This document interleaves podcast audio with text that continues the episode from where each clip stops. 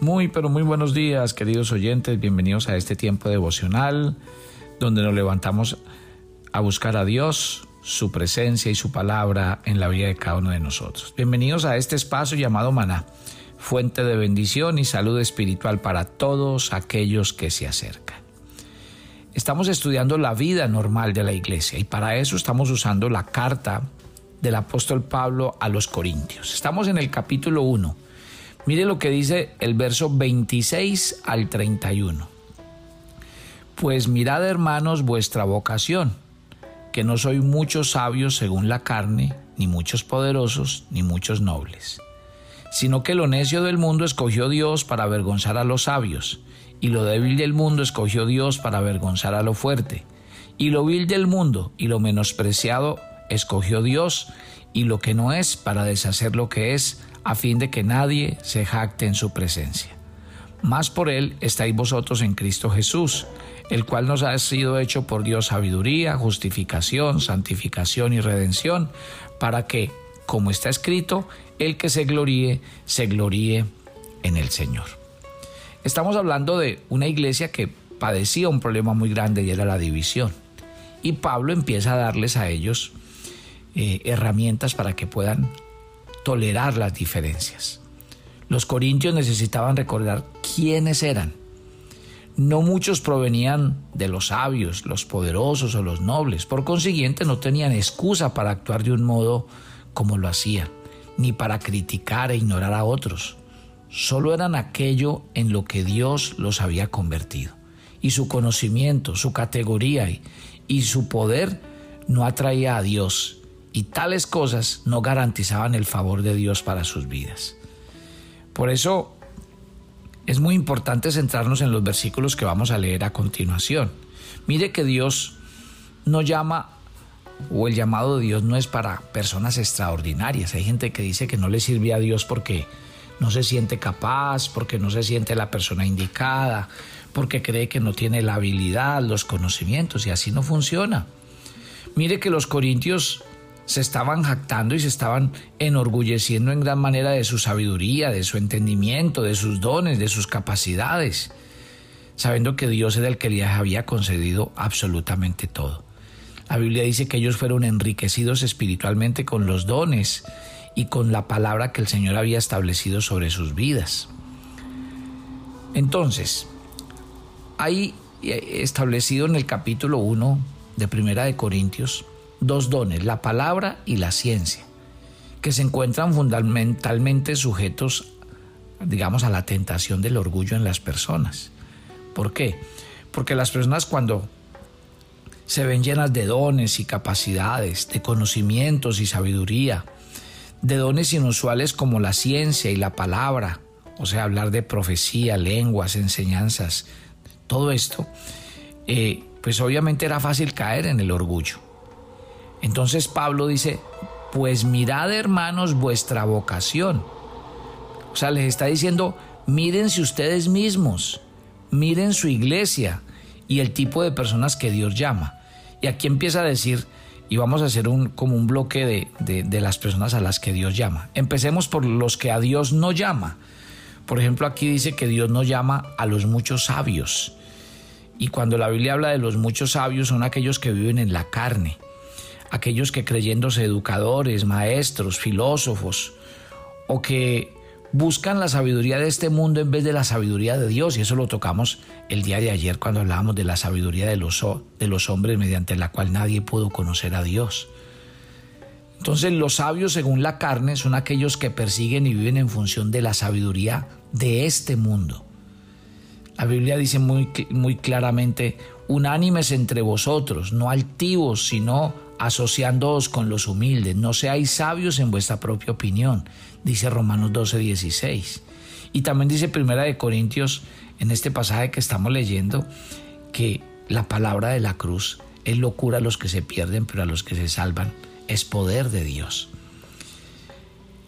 También dice que Dios no va a llamar a los muchos poderosos de este mundo, a los grandes, a los que se creen gobernantes, ricos, líderes políticos e influyentes. ¿Por qué? Porque ellos viven envueltos en medio de qué? Del mundo, de las posiciones, de las riquezas, de la autoridad de este mundo.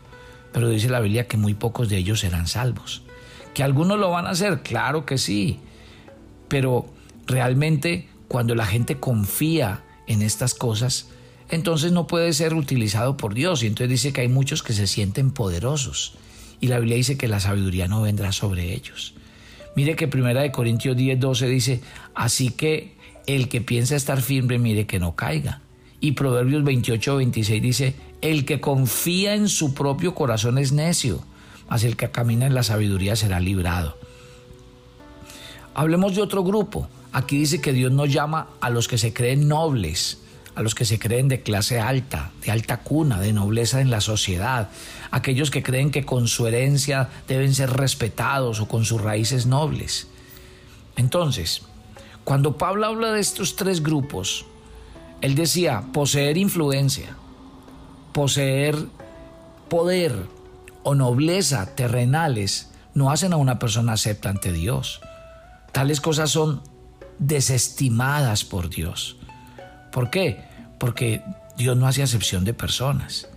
Pero lastimosamente entre los hombres eso sí pasa y eso es lo que impide que tantas personas sean aceptas ante Dios. Porque las personas que están basadas en el, en el poder, en la sabiduría y en la nobleza, son personas que el orgullo, la autosuficiencia, la autorrealización y las pretensiones de, de ser superiores a los demás no dejan que sean salvos por la gracia de Dios lo quieren hacer en su, en su, en su propio esfuerzo. Eso es lo que pasa. ¿Sabe qué dice Gálatas 6.3? El que cree ser algo siendo nada, a sí mismo se engaña. Y Proverbios 26 dice que el rey sabio avienta a los impíos y sobre ellos hace rodar la rueda. Vamos a los versículos 27 y 28. Mire y verá que Dios llama a personas sencillas y humildes. Aquí dice escogido y el hecho de que esa persona sea escogida significa que es una persona a la que Dios le da la vocación y el llamado. Dios es el que toma la iniciativa de salvar a los hombres, usted lo sabe. El que no llama a esas personas que entre comillas se creen extraordinarias, sí llama a las personas sencillas y humildes. Mire, ¿a quién escogió Dios? Ya dijimos a los que no escoge. En cambio aquí en, este, en estos dos versículos ya sí dice de los que escoge. Aquí dice que Dios escoge lo necio. Y cuando habla de lo necio, habla de personas y la Biblia dice que las escoge para avergonzar a los sabios. ¿Por qué utiliza las palabras necio para hablar de personas? Observe que eh, necio, en lugar de decir personas necias, explica por qué muchos de los sabios del mundo consideran a aquellos que tienen poco o que no tienen nada como cosas. No los ven como otra cosa que herramientas para apoderarse de la riqueza. Dios escoge lo ignorante, lo inculto, lo desfavorecido y no a lo sabio de este mundo. ¿Para qué? Para avergonzarlos. Y la palabra avergonzar son aquellos eh, eh, está diciendo que lo que Dios quiere usar es tomar la sabiduría de los hombres y decirles, miren, esta no es la herramienta para ser hallado y ser escogido por Dios. No, Dios quiere que tú seas una persona humilde. Ojo con la arrogancia. Ojo con creernos más que los demás. El segundo grupo Dios escoge a lo débil del mundo. ¿Para qué? Para avergonzar a lo fuerte. Débil se refiere a aquellos que no tienen posición, que no tienen tal vez influencia o riqueza. Lo débil es lo menos importante, lo insignificante. Es una persona sin autoridad o influencia de ningún tipo. Puede ser un, trabajador sencillo. Puede ser una persona que no tenga ningún título, no tenga ningún eh, reconocimiento de parte del mundo. Miren, está claro. Dios lo que quiere decir es que este tipo de personas cuando se encuentran con Dios, el que brilla es Dios. En cambio, la persona orgullosa y autosuficiente siempre está buscando es sobresalir él. En tercer lugar, Dios escoge lo vil y lo menospreciado. Y otra vez, aquellos que son considerados como cosas y no como personas. Lo vil contrasta con lo que se encuentra en la clase alta de la sociedad. Lo vil y lo menospreciado comprende las clases bajas, lo humilde, lo despreciable. Ahora, ¿por qué el Señor no escoge a otro tipo de persona? Ya lo dijimos, por el orgullo, por la arrogancia, por las pretensiones que hay en el corazón. Ahora, Dios escoge lo que no es, dice claramente ahí en este versículo, para deshacer lo que es de este mundo. O sea, hay personas que en este mundo no se les tiene en cuenta se les pasa por encima, no se les considera útiles. Bueno, Dios escoge a esas personas y allí Dios empieza a mostrarle al ser humano que su escogencia es sobrenatural, que Él hace cosas extraordinarias. Entonces, ¿qué espera Dios de cada uno de nosotros? Hombre, lo que Dios espera del hombre es que por un momento dejemos entender que la elección viene de Él y que esa elección que Dios hace es producir en nosotros personas completamente nuevas. Ese es el secreto. Vamos al versículo 29, estamos en primera de, versículo 29, primera de Corintios capítulo 1. Aquí dice que Dios tiene un propósito para salvar solo a las personas sencillas y humildes y para eliminar la jactancia del hombre. Piensen un momento. Piensen en todo el mal, en toda la perversidad, en toda la fealdad que hay en el mundo en cualquier día. Y seamos un poco más particulares, piense en todo lo malo. Egoísmos, corrupción, pensamientos malos, luchas, avaricia, mentiras, estafa, maldición, ira, discusiones, robos, maltrato, engaño. Piense en todo eso. La lista puede ser interminable. ¿Y esto cómo, cuándo sucede? Todos los días. Ahora, piense cuán pequeño es el número de personas que piensan en Dios y lo reconocen. Y cuán poco consideran incluso que el Señor es Dios. No importa cuál sea su educación, su sabiduría, su ciencia, su tecnología, su poder. El hombre nunca ha podido ni podrá controlar el pecado y el mal del mundo.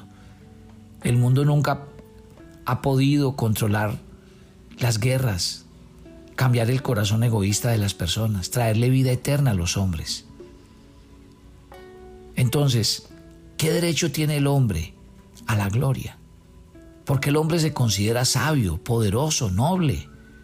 Porque el hombre quiere actuar de un modo autosuficiente cuando sabe que ni siquiera puede controlar su propia conducta terrenal se quiere comportar como sabio cuando lo que aprende siempre está cambiando y se está descartando o modificando y desarrollando y ni siquiera puede controlar lo que aprende. Se cree poderoso cuando ni siquiera puede impedir que un sencillo, un sencillo virus lo tumbe y el cuerpo quede enfermo o una enfermedad y ni siquiera la muerte la puede evitar. Nos llamamos nobles como si fuéramos mejor que otros cuando no somos más que carne y hueso igual que otros hombres. La pregunta que se hace el hombre honesto e inteligente en la tierra no es, ¿por qué Dios nos coge a los que eh, son buenos, entre comillas, sino porque Dios se acuerda del hombre. El hombre no merece la atención de Dios, mucho menos la salvación. Pero la Biblia dice que Dios ama al hombre y por eso le concede tanto su atención como su salvación. Dios no soporta la insensatez de la sabiduría depravada del hombre que tiene al mundo como lo tiene. Dios no soporta las afirmaciones ridículas de autosuficiencia y las pretensiones de superioridad que mantiene el hombre. Pero esa es la razón por la que Dios ha escogido todo lo contrario a lo que el hombre piensa. Él escoge como sus seguidores y sus siervos a las personas que son lo contrario de los hombres que, que, están en este mundo. Dios salva a aquellos y usa a aquellos que son ignorados y que tal vez nadie da un centavo por ellos. La Biblia dice, ¿dónde está el sabio? ¿Dónde está el escriba? ¿Dónde está el disputador de este siglo? ¿No ha enloquecido Dios la sabiduría de este mundo? Observe entonces que algunas de las personas extraordinarias del mundo son salvas, algunas son sinceramente honestas, pero Dios salva a las personas humildes. No porque sean humildes, sino porque el corazón del hombre aprende a confiar en Él, aprende a depender de Él.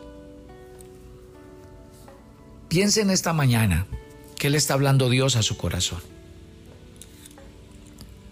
¿Será que nos creemos sabios, nos creemos poderosos, nos creemos nobles, nos creemos más que los demás? ¿No será por eso que muchas veces el favor de Dios no llega a nuestras vidas porque creemos tener el control, porque creemos controlar las cosas y las situaciones? Este pasaje de la Biblia dice, ¿a quién ha escogido Dios? ¿Por qué no ora conmigo esta mañana?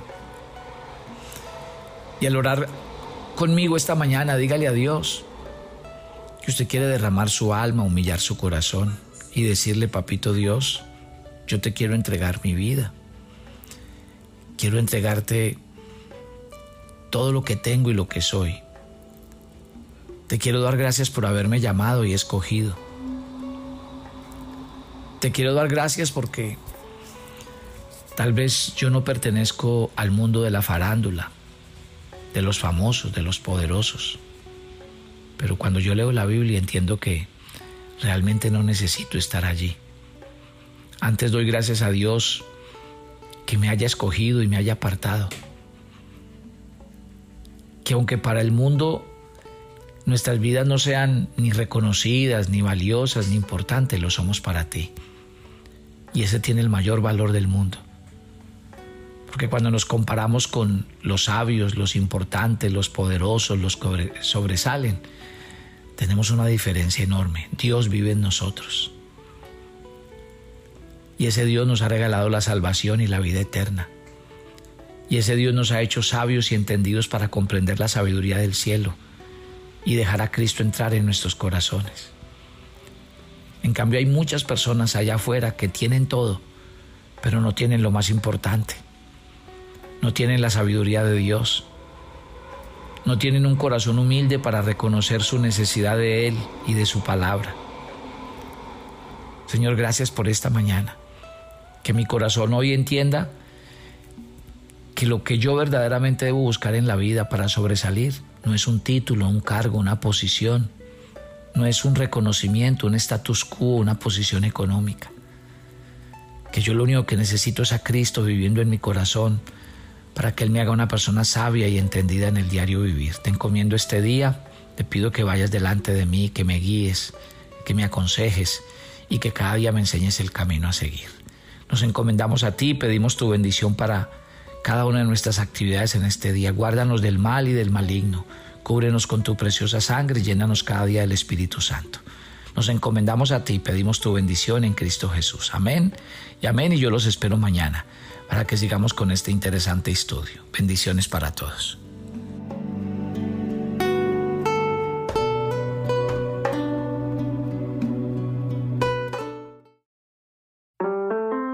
Toma tu agenda devocional, maná. El pasaje sugerido para la lectura en tu devocional personal el día de hoy es Hechos 8 del 14 al 25. Podemos asistir a la iglesia, haber profesado la fe en Cristo y hasta haber sido bautizados pero aún así no tener un corazón regenerado. Evalúa tus pensamientos y actitudes y comprueba que realmente eres hijo de Dios.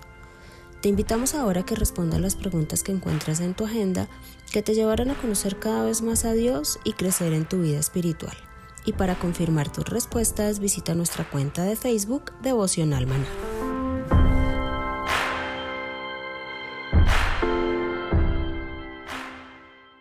¿Quieres enterarte de nuestros temas, reuniones y devocionales? Suscríbete a nuestro canal de YouTube Devocional Maná y da clic en la campanita de cualquiera de nuestros videos para activar el recordatorio. Todos los miércoles a las 7 de la noche tenemos una invitación para las mujeres que quieren conocer más a Dios. Conéctate por nuestro canal de YouTube Devocional Maná. Te esperamos.